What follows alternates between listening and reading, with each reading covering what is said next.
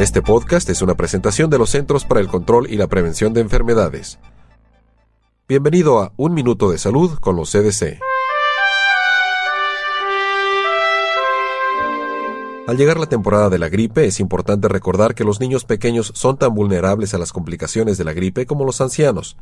Los CDC consideran que los niños menores de dos años tienen una mayor probabilidad de ser hospitalizados por una gripe. ¿Cómo puede proteger a sus hijos? La vacuna contra la gripe es la mejor manera de protegerlos. Asegúrese que tanto ellos como las personas con las que viven se vacunen anualmente. Los CDC cambiaron recientemente su recomendación con respecto a la vacuna contra la gripe para los niños.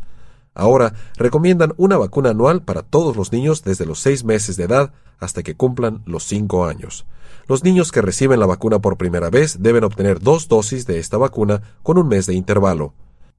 Los mejores meses para vacunarse son octubre y noviembre, pero si llega en diciembre o enero y no ha vacunado a su hijo, todavía está a tiempo. Pregúntele a su proveedor de salud las fechas en que ofrecerá las vacunas. Le invitamos a que nos acompañe la próxima semana en una nueva emisión de Un Minuto de Salud con los CDC. Para más información sobre la salud visite www.cdc.gov y haga clic en la esquina superior derecha para ingresar a CDC en español.